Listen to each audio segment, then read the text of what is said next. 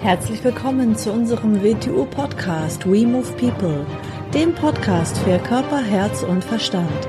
Wir sind Alfred Johannes Neudorfer und Rosa Ferrante Banera und in unserem Podcast beschäftigen wir uns mit den Themen persönliche Weiterentwicklung, Gesundheit, Kampfkunst, Philosophie und Menschsein. Hallo und herzlich willkommen zu einer neuen Folge unseres Podcasts mit Alfred und Rosa. Hallo. Hallo. Heute haben wir mal als Thema mitgebracht Kampfsport und Selbstverteidigung. Mhm, ja. Also das ist ja ein Unterschied, Kampfsport und Selbstverteidigung. Ja, wir mhm. unterscheiden das ganz genau. Mhm. Grundsätzlich unterscheiden wir drei Arten des Kampfes. Die schlimmste Art des Kampfes ist natürlich der militärische Nahkampf. Da geht es um Töten oder um Schwerverletzen. Die zweitschlimmste Form des Kampfes ist die Selbstverteidigung. Danach die dritte Art des Kämpfens ist Sport. Im Sport könnte man nochmal unterscheiden, sportlichen Wettkampf mit K.O., sportlichen Wettkampf ohne K.O. Mit K.O. Boxkämpfe, Käfigkämpfe, ohne K.O., wo es um Punkte geht. Mhm. Wieso unterscheiden wir das so? Natürlich im Krieg geht es um Töten oder gegnerische Soldaten schwer verletzen. In der Selbstverteidigung geht es unversehrt aus einer Situation rauskommen oder zu überleben. Im Sport geht es um Gewinnen. So. Was ist jetzt der Unterschied? Natürlich äh, muss man zuerst mal definieren, was wir unter Kampfsport verstehen. Sport ist für uns nicht gemeint menschliche Bewegung. Ob jetzt gesund oder nicht gesund ist wieder eine andere Frage. Das meinen wir nicht. Unter Sport verstehen wir etwas, wo künstliche Unterscheidungen getroffen werden. Aus welchen Gründen auch immer. Meistens aus Wettkampfgründen. Also im Sport gibt es auf jeden Fall eine Kampffläche. Das kann ein Oktagon, ein Käfig sein, das kann ein Boxring sein, das kann eine Judomatte sein, das kann eine eingegrenzte Kampffläche sein. Es gibt einen Referee, einen Schiedsrichter oder mehrere Schiedsrichter. Es gibt in der Regel Geschlechtertrennung, es gibt in der Regel Gewichtsklassen, es gibt in der Regel Alterstrennungen. Kinder, Jugend, Erwachsene, Ältere, Senioren. Es gibt darüber hinaus fast immer sogenannte Protektoren, also Schutzausrüstung. Wie immer die auch ausschauen mögen. So, damit entfernen wir uns immer weiter von der Realität. In der Realität, nämlich in der Selbstverteidigung, gibt es all das nicht. Was heißt das jetzt wieder? Aus dem Grund muss ich an die Situation ganz anders herangehen. In der Selbstverteidigung gibt es keine, ist nichts eigentlich, ist nichts erlaubt, deshalb ist alles erlaubt, weil der Täter kennt keine Limitierung, er kennt keine Regel, er kennt keine Kampffläche, er kennt keinen Referé. Ihm ist alles erlaubt, weil mir eigentlich nichts erlaubt ist. So, das ist meine Situation. Der Täter ist nicht in meiner Gewichtsklasse. Wie der ist, weiß ich nicht. In der Regel ist ein Täter, der ein Opfer sucht, physisch dem Opfer überlegen. Was bringt dem Opfer jetzt, wenn man so an die Sache rangeht, wieder überhaupt nichts? Kraft, Geschwindigkeit. Womöglich ist er jünger, womöglich ist er kräftiger. Kann ich mich dann nicht mehr selbst verteidigen? Das wäre wirklich schlimm. Im Sport mit Protektoren, also mit Schutzausrüstung, muss man sich ja wieder überlegen, muss man auch an die Sache rangehen. Im Sport, ein Boxkampf über zwölf Runden, braucht man natürlich physische Kondition. Im Boxkampf über zwölf Runden muss ich natürlich einstecken lernen. Ich trage auch Boxhandschuhe, das heißt, das ist, nimmt etwas Wirkung aus der Sache raus. Das heißt, ich kann mehr einstecken, als ich ohne die Protektoren einstecken könnte. So, in der Realität existiert das alles nicht. In der Realität geht es nicht ums Einstecken, in der Realität geht es darum, auf keinen Fall schwer getroffen zu werden. Denn mit Protektoren kann ich nach getroffen werden noch hinterherhauen. Ohne kann ich womöglich nicht mehr hinterherhauen. Werde ich an der Kehle getroffen, gibt's kein danach. Was danach kommen würde, ist uninteressant. Es kommt nicht. Stecken Messer irgendwo im Organ drinnen, im Herz oder im Hals, gibt es kein danach. Was danach kommen würde, zählt nicht. Hat die Stange oder, oder das Holzstück den Schädel eingeschlagen, gibt es kein danach. Also was danach kommt, zählt alles nicht. Also bringt mir die übliche Form des Sparings, wo ich stark einstecke und dann stark zu zurückhaue, gar nichts. Weil das in der Realität nicht existiert. Heißt das, dass denn zum Beispiel sowas wie Boxen, Kampfsport nicht so die Wirkung überträgt? Das heißt, jetzt wieder, wir müssen ja davon ausgehen, natürlich ein guter Boxer, ein Schwergewichtler, ein Halbschwergewichtler, natürlich kann er zuhören, wahrscheinlich kann er sich auch wehren, aber in der Selbstverteidigung, ich rede ja nicht von einem Profiboxer in der Selbstverteidigung, ich rede von Durchschnittsanwender da draußen auf der Straße. Jeder Frau, jeder Mensch, der ältere Mensch, der jüngere Mann, der kleinere Mann, das Kind, der Jugendliche, ist das für ihn brauchbar, um sich zu selbst verteidigen? Das ist die Frage. Mhm. Natürlich kann, ich kann auch nicht mit einem Schwergewichtsboxer in den Ring gehen, um mit ihm zu boxen. Nein, wie soll denn das gehen? Das gibt's ja im Boxen Gewichtsklassen, weil das eben nicht geht, dass ich, ich wäre vielleicht gerade mal ein Mittelgewicht oder irgendwas, ich kann nicht gegen Schwergewichtsboxer boxen im Ring. Geht nicht. Aus dem Grund ist es ja dort unterschieden. Das heißt aber nicht, dass ich mich nicht gegen ihn selbst verteidigen kann. Das ist ganz eine andere Geschichte. Wie lange dauert eine Selbstverteidigung? Zwei bis zwanzig Sekunden. Mhm. In der Selbstverteidigung geht es um etwas anderes. Da geht es nicht um den Gewinner. Da geht es eine Situation unversehrt zu überstehen oder zu überleben. Mhm. Und das kann ich sehr wohl. Weil dazu sind andere Qualitäten notwendig. Und Sparring bringt mich dort nicht hin. Weil eines darf nicht passieren.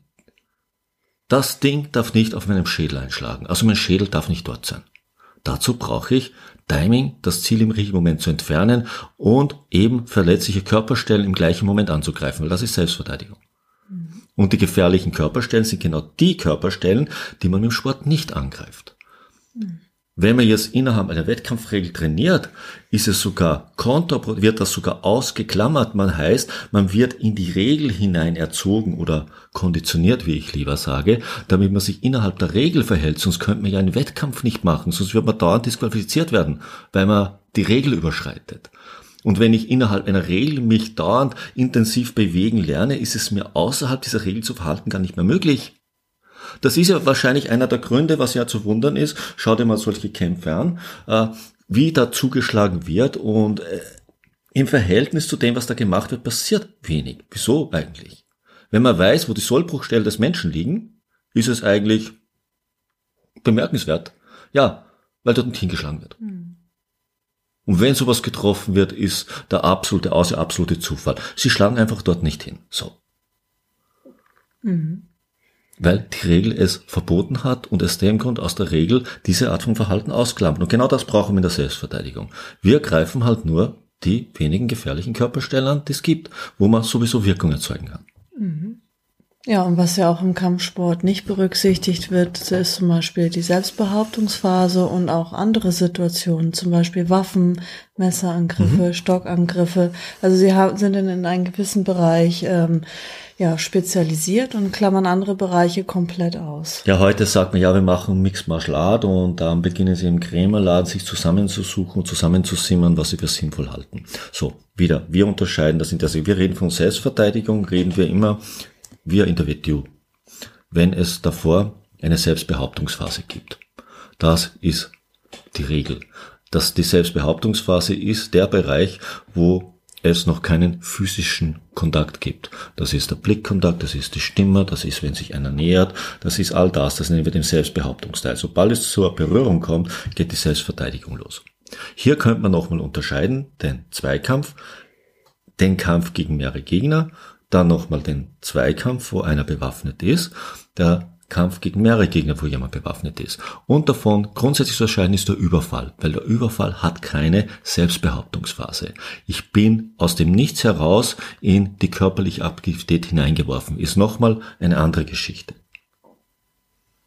Mhm. Und auf sowas bereitet auch, selbst wenn Sie Mixed Martial Arts sagen zum Beispiel, darauf, auf sowas bereiten Sie ja eigentlich nicht vor, wenn mehrere einen angreifen, Messerangriffe und so weiter. In der Regel machen sie kein Verhaltenstraining ein. Eigentlich ist Selbstverteidigung ein Verhaltenstraining. Mhm. Auf der anderen Seite ist das, was so gerne gesagt wird, was man jetzt ja immer öfter hört.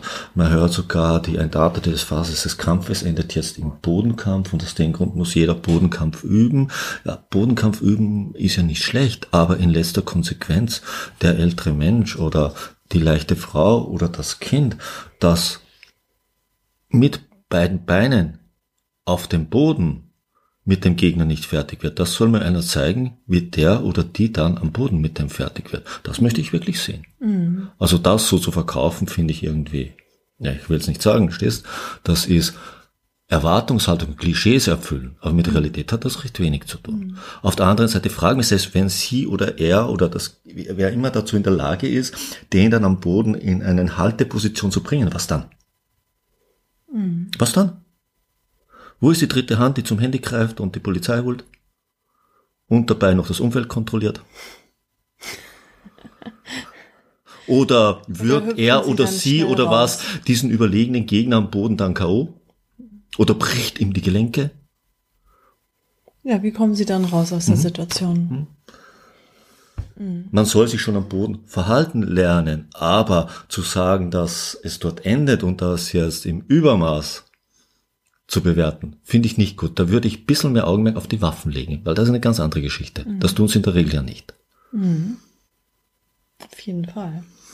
Weil die Wahrscheinlichkeit ist viel, viel größer, dass mich jemand mit dem Messer angreift oder mit einer Stange den Schädel einhauen will, als dass er mit mir am Boden herumkreppelt. Ja, und natürlich kann es sein, dass man zu Boden fällt ja. und stolpert, wenn man aufgeregtes Adrenalinausstoß hat und Keine so weiter. Frage. Das kann natürlich ganz, ganz schnell gehen. Das, aber ähm, wie du gerade gesagt hast, also dass dann äh, ein kleinerer Mensch, ein unsportlicher Mensch, äh, die normale Mensch. Frau um die Ecke, die normal, ja, dass die dann mit einem Täter auf dem Boden rumgreppelt und da dann ähm, mit einem größeren, kräftigeren, stärkeren, überlegenen Mann. Also das ist absolut lächerlich. Das ist absolut lächerlich. Ja. Oder ein Kind mit einem Erwachsenen. Ja. Darüber braucht man nicht reden. Ich meine, das ist dann jenseits jeder Realität. Mhm. Aus Und meiner Sicht gesehen. Findest du denn, dass ähm, militärische Stile realitätsbezogene arbeiten? Jetzt muss man wieder, was man unter militärischen Stile, Stilen verwendet. Heute gibt es aus meiner Sicht die Tendenz, dass man großartige Namen drüber schreibt und drunter befindet sich dann alles Mögliche. Das ist dann ein Potpourri oder ein Krämerladen von den Vorlieben des Menschen, was er eben gerade macht und dann beginnt man ein Klischee zu bedienen, nämlich dann ist es natürlich von einem speziellen Land eine militärische Nahkampfsache. Und dann will man ganz, ganz militärisch sein und geht auch sehr drillmäßig vor und tut, weil die Armee, wie man behauptet, das macht oder dieses, aus dem Grund ist es ganz, ganz effektiv für jeden. Und das ist ein Klischee aus meiner Sicht gesehen. Es gibt in der Kampfkunst aus meiner Sicht gesehen zwei Klischees. Das ist, heißt nichts, dass, dass in diesem Militär nicht sehr gute Leute sind, davon rede ich nicht. Sondern ich rede von denen, die Begrifflichkeiten verwenden, um sich mit diesen Armeen in ein nahe Verhältnis zu bringen. Mhm. So, davon rede ich. Mhm. Zwei Klischees. Das militärische Klischee und das der inneren Kräfte, gerne Chi und Ki bezeichnet, die dann bemüht werden. Zwei große Klischees, weil in der Regel das meiste, ich sage nicht, dass es nicht Chi gibt, das meine ich damit nicht, aber was dort als Chi bezeichnet wird, würde ich als Physik bezeichnen. Und zwar nicht als Quantenphysik, sondern als ganz stinknormale Physik. Also Biomechanik. Aus, aus Biomechanik und Wechselwirkung. Für die Selbstverteidigung Qi zu bemühen, finde ich also sehr grenzwertig. Das, was ich unter Qi verstehe, eigentlich für die Selbstverteidigung nicht von Belang ist und dort nicht hingehört. Es gibt ein so schönes arabisches Sprichwort, vertraue auf Gott, aber binde dein Kamel fest. Und bevor du solche Kräfte bemühst, binde dein Kamel fest. Also verwende deinen Körper in den Gegebenheiten, in denen er lebt, sinnvoll. Das reicht. Weil das andere gehört woanders hin immer so denk, ja. denk, äh, gehen wir, gehen wir zurück zum anderen Bereich, gehen wir zurück zum, zum Karate. Als Karate aus Okinawa nach Japan gekommen ist, ist es, es war, ist eigentlich nicht die, die, die, die Menschen aus Okinawa, die meisten Okinawa wollten ja nicht ihr Kampf Karate eigentlich nach Japan geben, weil sie hatten aus ihrer Sicht, war was Eigenständiges, sie waren ja aus ihrer Sicht keine Japaner. Und sie wollten Japan nicht diese großartige Kunst geben, wie sie selbst gesagt haben. Jetzt haben sie eine entschärfte Variation zuerst nach Japan gebracht, das Kinderkarate, was extra für die Grundschulen auf Okinawa entwickelt worden ist zur Ertüchtigung der Kinder. Das hat man nach Japan gebraucht. In Japan wurde das dann umgearbeitet zum Sportkarate, das in die militärischen Kreise gekommen ist. Und von dort kommt die Art, wie Karate heute üblich trainiert wird, her aus militärischen Drillübungen. Deshalb gibt es dort Kommandos und Zielen und all das, also eigentlich sehr militärisch. Das gleiche ist ja auf anderer Seite dann, als das Taekwondo erfunden wurde, Ende der 40er Jahre, im Taekwondo basiert. Militärischer Drill. Ursprünglich in okinawischem Schulsystem nicht im geringsten vorhanden. Das war kein Drillunterricht, der dort gemacht worden ist, weil ja auch wir wie im Wing Chun äh, nicht einen Drillunterricht in diesem Sinn machen, dass wir militärisch drillen, weil ja das dem, was wir unter Wing Chun verstehen, absolut widerspricht. Das wäre ja jemanden auf tote Muster zu konditionieren. Etwas artfremderes für Wing Chun oder WTO Wing Chun geht ja überhaupt nicht. Also auf tote Bewegungen, die mehr oder weniger schnell und kräftig gemacht werden. Das heißt ja nicht, dass das nicht bis zu einem gewissen Grad effektiv ist, um jemanden schnell auszubilden, damit er ein bisschen was machen kann, aber das ist nicht der Weg des Wing Chun oder des WTO Wing Chun. Mhm. Sondern der Weg des WTO ist das absolute Gegenteil davon. Jede Bewegung steht im Hier und Jetzt in diesem Augenblick aufgrund dessen, mit was es in Wechselwirkung tritt. Und das ist vorher nicht zu sehen, bevor es nicht passiert. Kann ich das nicht, dann beginne ich natürlich mit Kraft und Geschwindigkeit die Wirklichkeit auf das zurechtzuhacken, mit dem ich umgehen kann. Aber das ist nicht Wing Chun. Hm. Das kann ja immer hm. jemand, der größer, ja. stärker, kräftiger ist. Ja, aber es ist nicht, es ist für das die Psyche ja nicht gesund, jeder. es ist für den Körper nicht gesund und es ist nicht Meteo Wing Chun. Ja, und es führt auch nicht irgendwo zur harmonischen Entwicklung Nein. des Menschen. Und das ist ja das Interessante genau. in, in, unserer Kampfkunst. Genau, und das ist wieder, Unser wenn, Hintergrund. Äh, ist ja wieder aus meiner Sicht geht die Kampfkunst ja oder nehmen wir den Kampfsport in eine Richtung, was aus meiner Sicht sehr schade ist. Er beginnt jeden Geist zu verlieren. Wenn wir uns Japan, Karate-Do, Judo, Aikido, Kendo, Eido, all diese Sachen, dieses Do deutet darauf hin, da war eine Schulung des Menschen drin, eine ganzheitliche, der Weg. Heute ist das Do noch dabei, die Schulung ist Oberfläche geworden. Und auch im chinesischen Bereich hat es sowas gegeben wie die Schulung des Menschen dahinter. Und auch in unserer eigenen Kultur. Nehmen wir das Rittertum oder später die Fechtlehrer.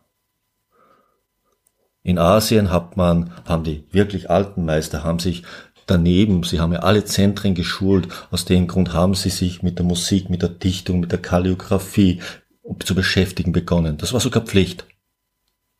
In China sowieso die Edlen. In unserer Kultur das Gleiche. Man hat sich mit Kunst zu beschäftigen. Wieso denn? Gefühlszentrum zu schulen? Man hat sich mit Literatur zu beschäftigen worden. Wieso denn? Denkzentrum zu schulen? Und natürlich mit dem Bewegungszentrum. Die Kampfkunst. Das, was heute geht, das ist eine Art von, von pervertierten Gladiatorenkampf in diese Richtung. Das hat ja nichts mehr damit zu tun. Das ist äh, Volksbelustigung für die Massen mhm. und Geld verdienen. Mhm. Nichts dagegen zu sagen, kann man ja machen. Nur es beginnt zu dominieren. Mhm. Und es wird zum Vorbild für alle in der Szene. Und das ist halt schade. Hätte ich ein Kind, ich meine, ich möchte ja nicht, dass in irgend so eine Schule geht, wo eigentlich keine Fairness mehr unterrichtet wird. Es wird darüber geredet, aber es wird nicht getan. Ich würde so nicht irgendwo hinschicken, wo es nur darum geht, jemand anderen auf die Fresse zu hauen, um als Sieger dazustehen. Darum geht es doch in der Kampfkunst nicht. Hm. Es geht doch nicht darum, ein Ego aufzublähen und großartig zu machen. Das ist das Letzte, worum es geht